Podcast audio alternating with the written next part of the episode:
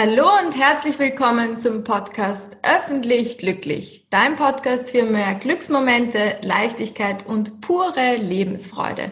Mein Name ist Theresa Wolf und heute habe ich einen wunderbaren Gast bei mir, nämlich die Psychologin, vor allem positive Psychologin Muriel Böttger. Ich hoffe, ich habe das jetzt richtig ausgesprochen, diesen wunderschönen, besonderen Namen und ich freue mich total, dass du hier bist und würde mich würde vorschlagen, dass du dich einfach mal selber vorstellst und uns erzählst, wer du bist, was du machst und auch wie du zur positiven Psychologie gekommen bist. Yes. Hallo Theresa, vielen Dank für die Einladung in deinem Podcast. Also wie du schon gesagt hast, äh, mein Name ist Muriel und du hast es sehr richtig ausgesprochen. ähm, und ich bin Psychologin, spezialisiert auf die positive Psychologie. Tatsächlich positive Psychologin ist, darf man, also darf man in Anführungsstrichen nicht sagen, äh, weil das gibt's nicht. Man ist immer nur Psychologin spezialisiert auf irgendwas. Äh, deshalb habe ich immer so meinen Standardsatz von ich bin Psychologin spezialisiert auf die positive Psychologie. Lernt man sich irgendwann an.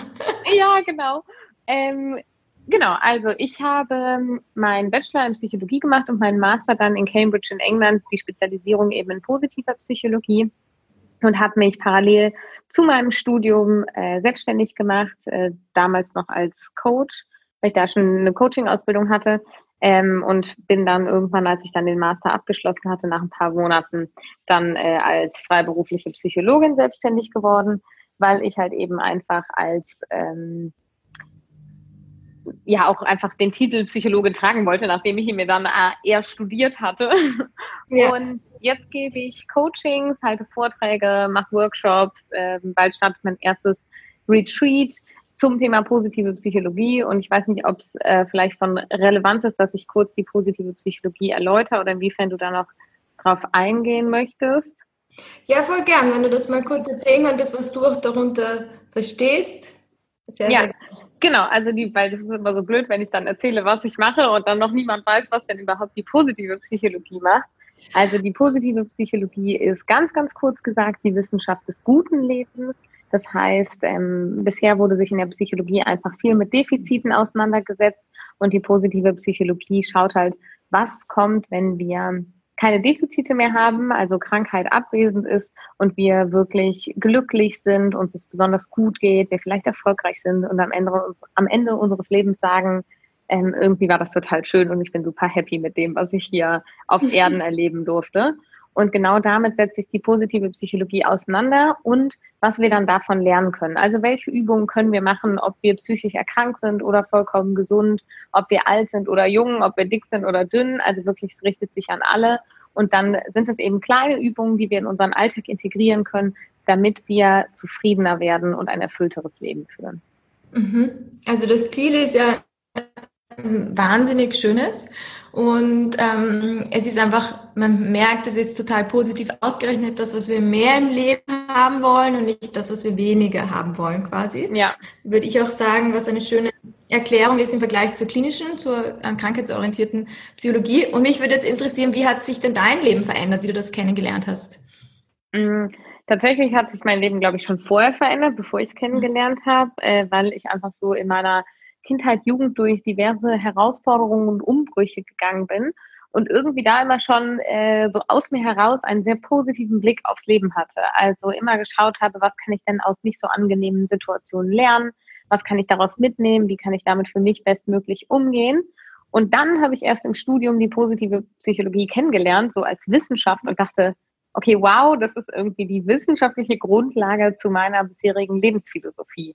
Und dann habe ich mich natürlich noch viel, viel mehr da reingearbeitet und konnte dann noch mehr für mich mitnehmen. Das heißt, meine Beziehungen verbessern, aber auch die Beziehung zu mir selbst verbessern, dass ich mehr so in eine innere Ruhe reinkomme, mehr Balance spüre ähm, und wirklich das Gefühl habe, so ich ähm, ich bin voll kraftvoll und kann total viel erreichen und total viel verändern in meinem Leben. Das hat sich dann nochmal verstärkt, aber tatsächlich entdeckt, ohne es zu wissen, habe ich die positive Psychologie schon äh, viel, viel früher als im Studium. Mhm.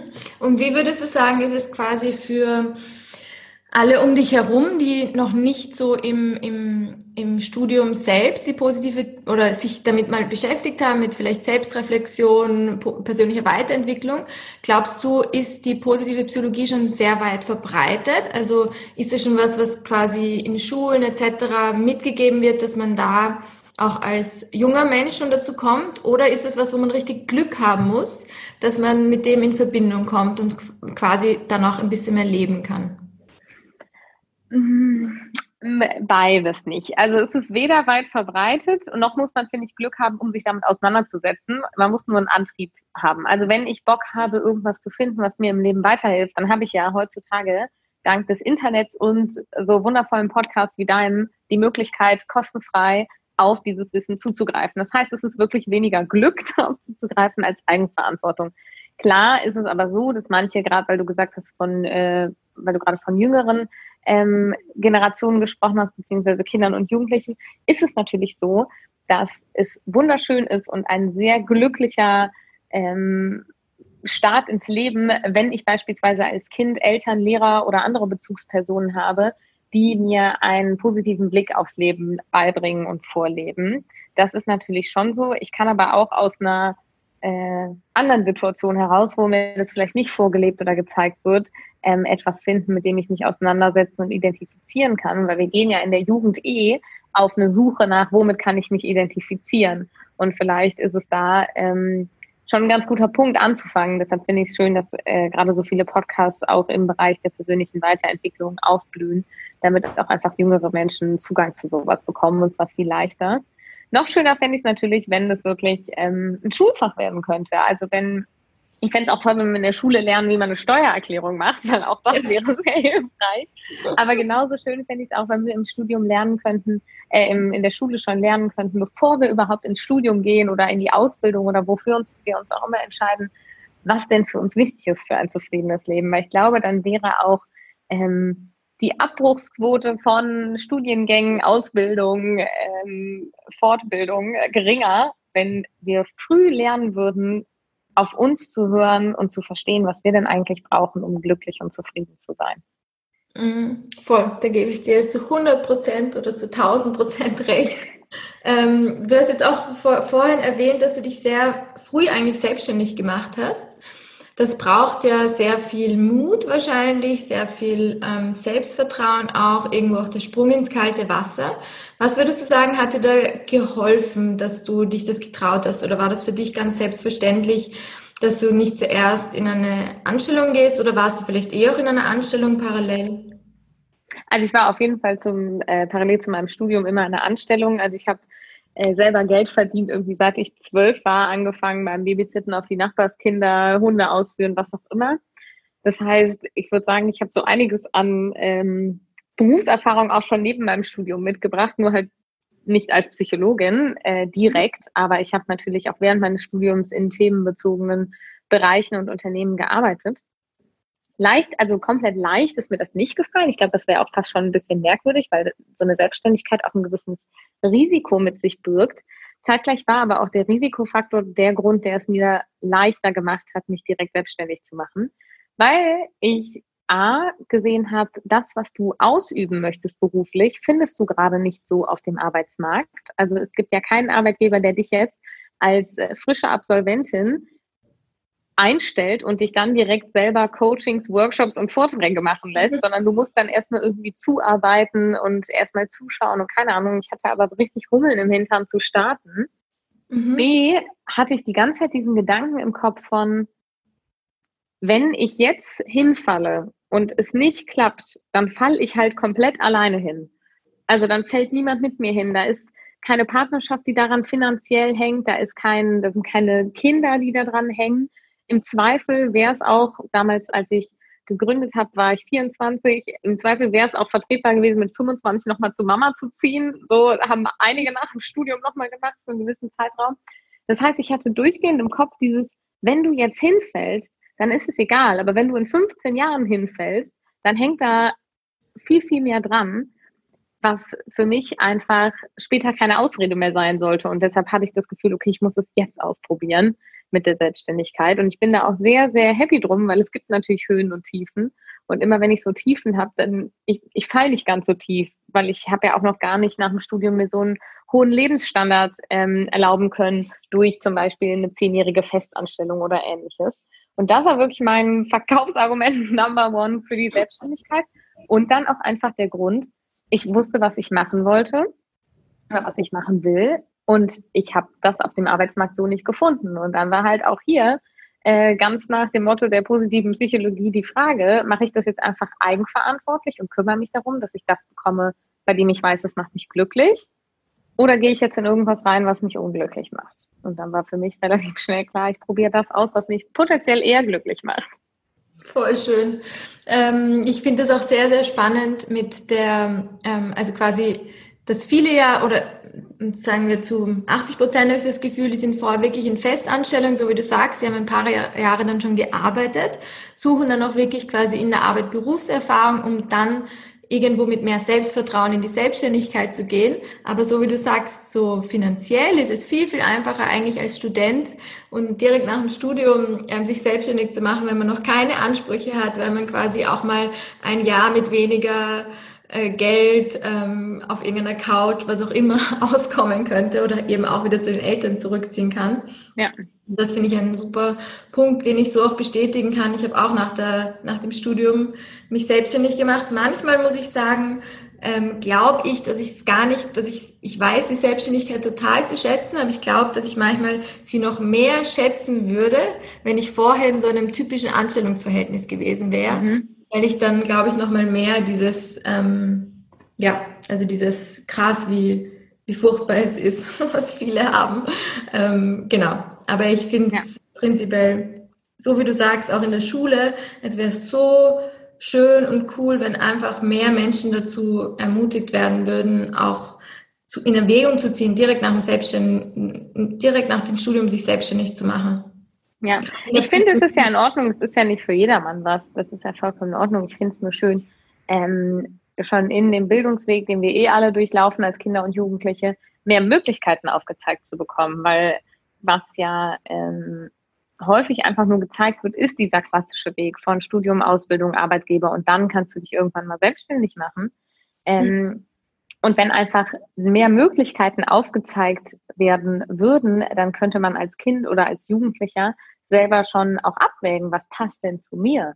Anstatt einfach nur zu sagen, oh, das ist der Weg und jedes Mal, wenn ich mich von diesem Weg wegbewege, ist es irgendwie unangenehm, ich muss mich dafür irgendwie rechtfertigen oder, oder, oder, sondern zu sehen, ja. ah ja, okay, es gibt ganz viele verschiedene Wege, die ich für mich einschlagen kann.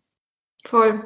Auch diese Offenheit für verschiedene Lösungswege, das ist ja auch sehr positiv psychologisch, dass man nicht immer nur eine, einen Weg quasi ähm, oder eine Lösung für sich findet, so ein bisschen. Ja. Ähm, ja, zurück nochmal zum Selbstvertrauen. Ich habe das auch mitbekommen, dass du einen Online-Kurs dazu gemacht hast. Ja. Das heißt, ich gehe davon aus, dass dich mit dem Thema schon mehr beschäftigt hast. Gibt es da vielleicht irgendwas, was du sagst, das ist, ähm, also erstens mal, was, was würdest du deiner Person raten? Gibt es da irgendwelche Übungen oder irgendeinen Tipp, wie man so Woche für Woche ein bisschen selbstbewusster oder selbstvertrauter wird. Vielleicht auch, dass du noch sagst, was ist der Unterschied eigentlich zwischen Selbstbewusstsein und Selbstvertrauen? Also Selbstbewusstsein. Mhm. Okay, viele Fragen. Fangen wir vorne, also fangen wir hinten an, aber vorne, was ja. ist der Unterschied zwischen Selbstbewusstsein und Selbstvertrauen? Ich habe ganz bewusst gewählt, dass ich mich mehr mit dem Thema Selbstvertrauen auseinandersetze, weil Selbstbewusstsein ist erstmal das, was das Wort wirklich heißt, mir selber bewusst sein. Also ich bin bewusst, wer ich bin, was ich mitbringe, ähm, was ich kann, was ich nicht so gut kann, etc. Selbstvertrauen heißt, dass ich setzt voraus, dass ich mir selber bewusst bin und mir dann eben vertrauen kann. Also ich bin mir darüber bewusst, dass ich zum Beispiel bestimmte Stärken mitbringe. Und wenn ich weiß, ich kann diese Stärken und Fähigkeiten ordentlich ausüben und damit bestimmte Ziele erreichen, dann lerne ich mir selber zu vertrauen. Und das ist meiner Meinung nach der entscheidende Schritt, um innere Ruhe zu finden. Denn mhm. wenn ich mir selber vertrauen kann, kann ich viel leichter durchs Leben gehen, weil ich einen ganz anderen Blick zum Beispiel auf Herausforderungen oder auf unangenehme Ereignisse habe. Positive Psychologie heißt ja nicht, dass einfach man sich eine rosarote Brille aufsetzt und alles ist schön und gut, sondern es heißt einfach nur, wie gehe ich mit den Dingen um, die mir das Leben so liefert. Und das sind eben auch eine Herausforderungen und Tiefpunkte und nicht so schöne Momente. Und wenn ich mir selber vertrauen kann und weiß, ich habe eine Fähigkeit von Durchhaltevermögen oder ich habe eine Fähigkeit von Mut und ich kann darauf vertrauen, dass ich die abrufen kann, wenn eine Situation die verlangt, dann gehe ich natürlich mit einem ganz anderen Blick durchs Leben, als wenn ich mir selber nicht vertrauen kann und ständig irgendwie Angst habe, dass ich etwas nicht hinbekomme. Mhm. Und deshalb finde ich Selbstvertrauen so ähm, super wichtig. So, das ist das eine. Was hast du noch gefragt? das, heißt, das heißt, für dich ist quasi Selbstvertrauen nochmal eine Stufe höher. Das ist das, was danach kommt, wenn man selbstbewusst ist. Genau, das ist das, was du aus dem Selbstbewusstsein machst. Also ich mhm. weiß schon, dass viele einfach das Wort Selbstbewusstsein benutzen und damit das Gleiche meinen, was ich mit Selbstvertrauen meine. Aber ich finde es wichtig, das auch ähm, sprachlich voneinander zu unterscheiden, weil das Selbstbewusstsein bringt mir nichts, wenn ich es nicht anwende. Und wenn ich mir, wenn ich aber wirklich Selbstvertrauen entwickle, dann kann daraus auch später zum Beispiel eine Selbstliebe entstehen. Und ich kann mich mhm. wirklich für das lieben, was ich mitbringe, mit allen Ecken und Kanten, die dazugehören, denn die hat jeder von uns. Und dafür ist das Selbstbewusstsein eine ganz, ganz wichtige Voraussetzung, aber eben einfach noch nicht alles. Weil nur weil ich weiß, dass ich gut singen kann, bin ich dadurch ja noch nicht auf eine Bühne gegangen und habe das anderen Menschen gezeigt. Aber mhm. wenn ich mir vertraue, dass ich auch den Mut habe, auf diese Bühne zu gehen, wenn ich mir vertraue, dass ich vielleicht auch damit umgehen kann, wenn ich nicht mal versinge, dann kann ich auch auf die Bühne gehen und singen und dann wächst daraus Selbstbewusstsein, Selbstvertrauen und wieder Selbstliebe. Also es ist dann so ein mhm. wunderschöner Kreislauf, der sich gegenseitig befruchtet.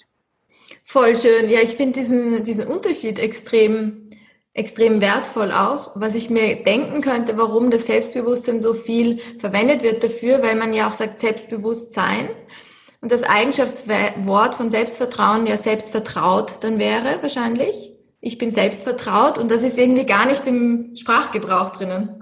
Ich hätte eher gesagt, dass es ist, ich habe Selbstvertrauen. Also es ist eher eine Fähigkeit, die ich habe. Also weil ich habe ja auch Vertrauen in etwas. Mhm. Und dann ist es einfach das Vertrauen, was du in dich selber steckst. Aber ja, es ist sprachlich, ja. es ist nicht dieses Ich bin selbstbewusst. Ja, das stimmt ja. schon. Ich weiß, was du meinst. Voll. Voll schön, cool. Und hast du da jetzt irgendeinen, irgendeinen Tipp oder wie würdest du sagen, kann jetzt eine Person ähm, sich das mehr aneignen? Gibt es irgendwas, was man, mit was man starten kann? Mhm. Was super simples ist tatsächlich die eigene Körperhaltung. Also, weil meine äußere Haltung beeinflusst meine innere Haltung. Wenn ich die ganze Zeit meine Schultern nach innen fallen lasse, den Kopf gesenkt habe, so eine sehr gedrückte, gestauchte Körperhaltung habe, dann signalisiere ich auch meinem System, dass irgendwie wir uns nicht so wirklich wohlfühlen, weil alles auch an biologischen Prozessen ist dann ja voll gedrückt, wenn ich auch so krumm bin. Und kann, also ich stelle mir jetzt mal vor, wie als könnte gar nicht alles richtig fließen und in Bewegung sein. Und sobald ich einfach mal die Schultern nach hinten nehme und dann von den Ohren die Schultern wegziehe, den Kopf ordentlich ausrichte, ähm, vielleicht während ich über die Straße gehe, auch geradeaus gucke und nicht nur auf den Boden vor mir, signalisiere ich meinem Körper schon auf der biologischen Ebene, hey, ist das alles cool, uns geht es gut. Und so fangen dann auch wieder biochemische Prozesse an, die eben unseren Hormonhaushalt beeinflussen, der wiederum auch unser Selbstvertrauen beeinflussen kann. Das mhm. ist was, was du wirklich zu jeder Tageszeit und immer wieder und überall anwenden kannst. Und ähm, das Schöne, finde ich, ist da, man darf sich immer wieder ganz sanft und freundlich korrigieren, weil es ist vollkommen in Ordnung, dass man auch 17 Mal am Tag in eine geduckte Haltung rutscht, weil man irgendwie so am Laptop sitzt. Aber das Schöne ist, wenn du das Bewusstsein dafür kreierst, dann merkst du immer öfter, ach krass, ich könnte jetzt auch die Schultern mal zurücknehmen. Und dadurch ähm, schickst du dir immer wieder selber einen kleinen Reminder, dein, deine Körperhaltung zu verbessern, um dadurch auch deine innere Haltung zu verbessern. Mhm, voll schön. Vor allem, man hat halt eine, auch eine ganz andere Präsenz. Also es wirkt sich ja auf ganz vielen verschiedenen Ebenen wirklich gut auch aus. Und es ist auch körperlich viel, viel besser für die Bandscheiben und allem, alles drum. Ja. Wenn man einfach schön, schön gerade und präsent steht. Ja, ja. Also es gibt auch Studien, dass sich das auf die Psyche auswirkt. Also wirklich auch auf die Stimmung und wie man den Tag beginnt oder wie man auch ein Seminar findet, wie man den Raum einfach betritt weil sich das ja. sofort Wechselwirkung ähm, weitergegeben wird im System. Ja. Voll schön, danke für den guten Tipp. Also wirklich sofort anwendbar quasi. Sehr simpel und sofort anwendbar, das ist mir immer wichtig. Voll gut. Ähm, ja, und jetzt hast du ja auch noch das ähm, Retreat erwähnt mit der Balance. Ähm, ja. Vielleicht magst du da noch ein bisschen eingehen, was du dich da, was das für ein Thema ist für dich, was du damit auch wieder meinst, ähm, ja, und was man da erwarten kann, wenn man zu dir fährt und ähm, das quasi mitmacht. Ja, also das Balance Retreat ist äh, ein Projekt, auf das ich mich mega freue, weil das irgendwie schon ganz lange in den Startlöchern steht und stand und jetzt durch Corona nochmal nach hinten verschoben wurde und jetzt hoffentlich, wenn bis dahin alles gut geht, dann Ende November stattfinden kann. Und Balance ist für mich ein sehr, sehr relevantes Thema, weil ganz egal, womit die Leute zu mir kommen im Coaching oder auch äh, Unternehmen äh, mit bestimmten Anfragen für ihre Teams, ich komme irgendwann im Laufe einer Beratung, im Laufe einer Konzeption, im Laufe eines Coachings jedes Mal auf das Thema Balance. Und ich habe auch so einen Leitsatz, der mich durch mein Leben begleitet, der heißt It's, it's all about the balance in life. Weil Fakt ist, wenn ich Dinge, und es ist wirklich ganz egal was, nicht balanciert mache, dann wird es irgendwann ungesund. Also eine Sportsucht ist total ungesund. Gar keinen Sport machen ist total ungesund mega viel und ungesund essen ist logischerweise ungesund, aber nur immer sich zu geißeln und immer nur alles super gesund und wenig und keine Ahnung, ist auch ungesund. Und so ist es mit allem. Wenn ich, also selbst mit der positiven Psychologie und dieser ganzen Selbstoptimierung, die gerade stattfindet, wenn ich versuche, jeden Tag perfekt zu sein und jeden Tag der beste Mensch zu sein, ähm, der ich sein kann und dadurch meine Erwartungen immer höher schraube, ist das irgendwann ungesund. Wenn ich aber zwischendurch auch mal Tage habe, an denen ich akzeptiere, dass ich einfach auch nur ein Mensch bin und vielleicht auch mal Tage habe, an denen mein, die beste Version von mir vielleicht nicht so gut ist, wie es schon mal war, dann ist es viel, viel gesünder. Und dieser balancierte Blick auf sich selber, seine Emotionen, die eigene Psyche, den Körper und aber nach außen in die Umwelt, bringt ganz, ganz viel innere Ruhe, inneren Frieden und eben dann auch im Umkehrschluss mentale und körperliche Gesundheit mit sich. Und deshalb setzen wir uns in dem Retreat wirklich zwei Tage lang, Samstag, Sonntag, komplett dabei, damit auseinander. Wie kann ich wissenschaftlich fundiert diese Balance in mein Leben bringen? Und mit welchen Übungen kann ich mich selber bringen? Das heißt, wir werden psychologisch, mental ganz viel arbeiten. Ähm, wir werden auch über Motivation sprechen. Da kommt ein Sportler als Gastredner, weil ich finde immer, das ist eine schöne Kombi. Ähm, es wird eine Yoga-Trainerin mit dabei sein, die mit uns Yin-Yoga macht, was so sehr ruhig ist. Wir werden äh, Meditationen machen und ganz, ganz viele aktive Übungen aus der positiven Psychologie. Und äh, das alles in einem kleinen Rahmen mit nur 15 Leuten, ähm, sodass ich auch irgendwie auf jeden individuell eingehen kann. Ähm, es ist für Catering und Snacks und Getränke gesorgt, sodass wir wirklich das ganze Wochenende als Gruppe zusammen verbringen und dann nicht in der Mittagspause irgendwie drei dahin, vier dahin, fünf dahin, sondern dass wir wirklich alle zusammen an einem großen Tisch auch essen können und äh, wirklich dieses Thema Balance mal eine ganz andere Präsenz bekommt, damit wir einfach lernen, uns auch in der Leistungsgesellschaft, die ja auch durch die Selbstoptimierung nicht besser wird, weil wir ja dadurch denken, wir können noch mehr und noch schneller und noch weiter, auch einfach wieder auf uns zu besinnen und in unserer inneren Mitte, Mitte anzukommen. Und darum geht es eben in dem Retreat. Und ich freue mich mega darauf, weil da einfach so, so viel drinsteckt. Ich glaube, es sind über 17 Seminarstunden an zwei Tagen. Also wir haben einiges vor. Voll schön. Ist ein, auch ein mega, mega spannendes Thema, wo man, glaube ich, so wie du sagst, also wo jeder immer wieder damit kämpft oder struggelt, die Balance zu halten. Also voll ja. schön. Würdest du sagen, dass du ausbalanciert bist? An dem einen Tag ja, an dem anderen nicht. Unser ähm, Körper als auch unsere Psyche strebt ja jeden Tag wieder nach Gleichgewicht. Also ich gehe aus der Haustür, bin vielleicht im Gleichgewicht und dann kommt äh, Müllabfuhrauto vorbeigefahren, ist super laut und das muss mein Körper und meine Psyche müssen das kurz verarbeiten. Das heißt, wir sind kurz aus dem Gleichgewicht und danach versuchen die direkt wieder das System einzupendeln, damit alles wieder in geregelten Bahnen läuft. Und das passiert ja den ganzen Tag und ständig. Mhm. Dementsprechend äh, würde ich sagen, ich bin die meiste Zeit ausbalanciert oder noch besser gesagt, ich kann mich selber wieder gut in Balance bringen, weil ich auch schnell merke, wenn ich aus der Balance rauskomme. Weil das ist das Entscheidende. Wir merken häufig gar nicht, dass wir gar nicht mehr bei uns sind, dass wir uns total in einem Stress verlieren, in einer Aufgabe. Weil manchmal sind die Sachen ja auch positiv, die uns aus der Balance bringen, weil wir total aufgeregt sind, weil wir uns auf etwas freuen. Wir haben im Vorgespräch ja kurz über meinen Hund gesprochen. Ich habe seit drei Monaten ähm, einen Hund und die ist natürlich als Welpe zu mir gekommen. Das heißt, die ist auch immer noch ein Welpe beziehungsweise ein Junghund. Und das hat mich am Anfang so aus der Balance geworfen, weil der Fokus nur bei der war. Und es war natürlich schön, aber ich habe mich voll vergessen auf der, auf der Strecke. Und dann auch wieder zu merken, ah ja, okay, vielleicht solltest du dir mal was Gutes tun, ist eine ganz, ganz wichtige Fähigkeit, die wir alle lernen dürfen. Und dementsprechend, ähm, ich bin nicht immer ausbalanciert, aber ich merke, wenn ich aus der Balance bin und kann mich dann wieder da reinbringen, einfach weil ich bestimmte Methoden und Techniken an der Hand habe, die mir dabei total effizient helfen.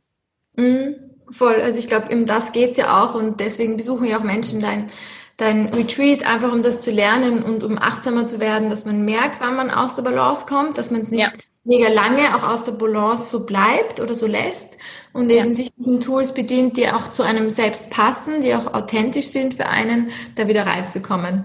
Ja, mega, mega weil das Ding ist ja auch, also aus der Balance kommen hat ja immer was mit Stress zu tun für unseren Körper. Und auf jede Stressreaktion sollte immer eine Entspannungsreaktion folgen, einfach damit diese Balance innerlich wiederhergestellt wird.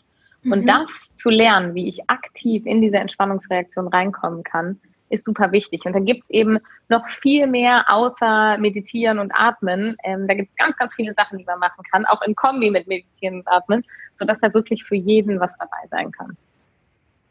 Voll schön. Also ich habe schon richtig Lust bekommen. ich bin gedanklich schon meinen Kalender durchgegangen, ob das passen würde. 28. Ähm, 29. November und in dem äh, Veranstaltungsräumen, Veranstaltungsräumen, wo das stattfindet, ist auch ein Hostel. Also man kann da auch schlafen und es ist auch ein sehr schönes Hostel. Super, ist ja immer gut, wenn man auch mal rauskommt aus der gewohnten Umgebung für sowas. Wenn jetzt auch irgendein ein Zuhörer oder eine Zuhörerin Interesse hätte, da, daran teilzunehmen, wie finden wir dich denn? Ich kann dir gerne einen Link zuschicken, dass du den irgendwie in die Show Notes packst mhm. und sonst ähm, einfach über meine Website murielböttger.com. Äh, da ist dann auch ein Reiter Event und da ist das drunter. Ähm, oder über Eventbrite einfach Balance Retreat Muriel Böttger eingeben, da kommt es auch. Perfekt. Ich stelle einfach alle Links auch zu deinem Instagram und Facebook in die Show Notes. Und ja, ich würde sagen, ähm, es war wahnsinnig schön, mit dir im Gespräch zu sein. Danke für die vielen, vielen Inputs. Hast du noch irgendwas, was du mit den Hörerinnen teilen möchtest? Hm, vielleicht als ein kleiner Impuls, wenn jetzt jemand gerade so denkt, ah ja, stimmt, das mit der Balance, da, da das catcht mich ein bisschen, weil ich merke, ich bin häufiger mal aus der Balance was total helfen kann, super simpel und ein bisschen albern, bringt einen auch zum Lachen, ist einfach mal auf einem Bein zu stehen und darauf zu balancieren und das ein bisschen zu halten, weil das tatsächlich ähm, körperlich als auch mental wieder diese Balance herstellt. Und damit wünsche ich äh, einen guten Lacher und ganz viel Freude. Voll schön. Danke, Muriel, für dieses wunderschöne Gespräch und ich wünsche dir noch einen wunderschönen Tag. Danke, Theresa. Dir auch. Vielen Dank für die Einladung. Tschüss. Tschüss. Hörst du meinen Hund, der trinkt?